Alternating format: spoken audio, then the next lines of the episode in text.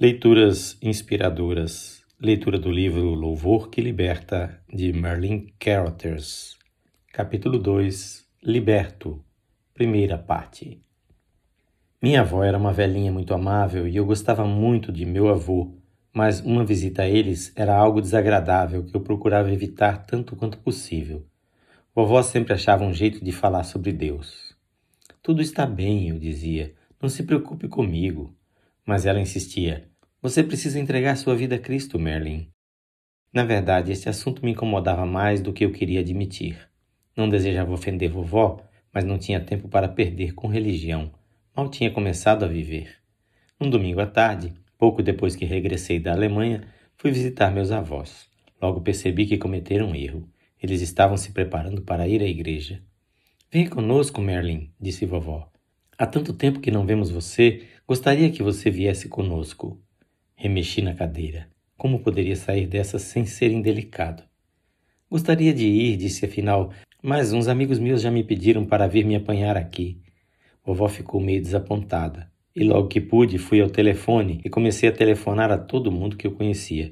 Para minha decepção, não achei ninguém que estivesse livre aquela noite que pudesse ir me apanhar. A hora do culto se aproximava e eu não podia simplesmente dizer aos meus avós: não quero ir. Quando chegou a hora, não tive outro jeito. Fui com eles. O culto era numa espécie de celeiro, mas todos pareciam estar muito alegres. Coitados, pensei, não conhecem nada da vida do mundo lá fora. Ou então não desperdiçariam a noite aqui neste celeiro. Começaram a cantar e eu peguei um inário para seguir a letra. Queria pelo menos dar a impressão de que me ajustava ao ambiente. De repente ouvi uma voz falando bem no meu ouvido. O quê? O que você disse? Eu perguntei. Virei-me para trás, mas não vi ninguém atrás de mim. Outra vez aquela voz. Hoje você tem que tomar uma decisão por mim. Se não fizer, será muito tarde. Balancei a cabeça e disse automaticamente: Por quê? Porque será, respondeu minha voz. Será que eu estava perdendo o juízo? Mas a voz era real. Era Deus falando e ele me conhecia. Como num clarão súbito eu entendi. Por que não perceber isso antes? Deus existia. Ele era a solução de tudo. Nele estava tudo o que eu estivera procurando. Sim, Senhor, ouvi-me murmurar. Eu farei, farei o que tu quiseres. O culto prosseguia normalmente, mas eu me encontrava em outro mundo. Podia ser loucura, mas agora eu conhecia a Deus. Ao meu lado, vovô estava imerso em seus pensamentos. Mais tarde ele me contou que também estava batalhando com Deus. Há muitos anos que ele tinha o vício de fumar e de mascar fumo. Há 40 anos fazia aquilo e já estava bem viciado. Muitas vezes tentou deixar, mas tinha sido acometido de violentas dores de cabeça, e pouco depois voltava ao vício e começava a fumar e a mascar mais do que nunca. Naquele momento, estava sentado perto de mim, tomando também uma decisão.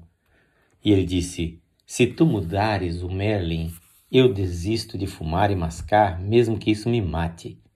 Não era de admirar, pois, que vovô quase desmaiasse quando eu fui à frente para tornar pública a decisão que fizera durante o cântico do hino. Anos mais tarde, eu estava junto dele no seu leito de morte e ele me olhou e sorriu. Merlin, disse, eu cumpri minha promessa.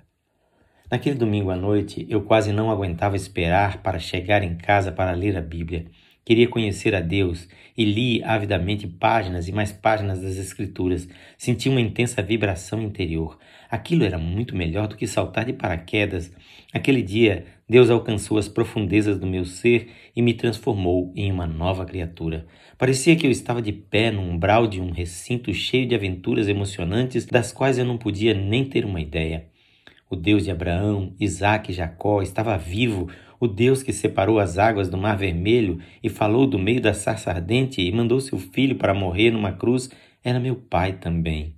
De repente, compreendi algo que meu pai terreno tinha tentado ensinar-me. Ele caíra de cama pela primeira vez em sua vida quando tinha 36 anos. Três dias depois, seu coração parou. O médico deu-lhe uma injeção e o coração voltou a bater. Meu pai abriu os olhos e disse: Não vai ser necessário, doutor. Eu vou partir agora. Ergueu-se da cama e olhou ao redor com um brilho radiante no rosto. Olha, disse, eles estão aqui para me levar. E com isso ele deitou-se de novo e partiu. Meu pai conhecia Jesus Cristo como seu amigo e salvador pessoal. Ele estivera preparado para ir. Agora eu também estava preparado, mas logo que pensei nisso, comecei a sentir um terrível desconforto, algo que me incomodava, bem lá no fundo na mente. O que está errado? Mostra-me, Senhor. E gradualmente as coisas foram clareando. O dinheiro. Todo aquele dinheiro não era meu. Tinha que devolver. Tomada a decisão, suspirei de alívio. Quase não aguentava esperar para me desfazer do dinheiro. Era como se fosse uma doença dentro de mim e eu sabia que aquele sentimento permaneceria enquanto o dinheiro estivesse comigo. Procurei o correio, mas ali me disseram que o problema não era da sua alçada, já que eu não tinha roubado as ordens de pagamento. Eu poderia fazer com elas o que quisesse. Ainda me restava uma porção delas, as quais não havia revertido em dinheiro, Assim, levei a maleta ao banheiro e comecei a jogar as ordens de pagamento de 100 dólares cada no vaso e dar a descarga. Cada vez que apertava o botão de descarga, sentia uma onda de alegria dentro de mim. Havia ainda o dinheiro que já havia recebido em troca de algumas ordens. Escrevi ao Departamento do Tesouro e contei-lhes como havia adquirido o dinheiro. Em resposta, perguntaram se eu tinha alguma evidência de como conseguir o dinheiro e as ordens de pagamento. Tarde demais. As evidências tinham sido destruídas. Eu disse-lhes que não tinha prova alguma, só o dinheiro.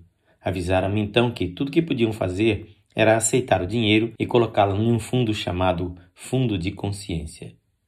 Eu estava pobre de novo, mas teria dado alegremente tudo que possuía em troca da nova vida e da alegria que sentia. Mas restava mais uma sombra do passado para ser removida. Na leitura de amanhã, teremos a segunda parte deste capítulo quem faz esta leitura é seu amigo, Pastor Edson Grando. Que o Senhor Jesus abençoe com paz o seu coração.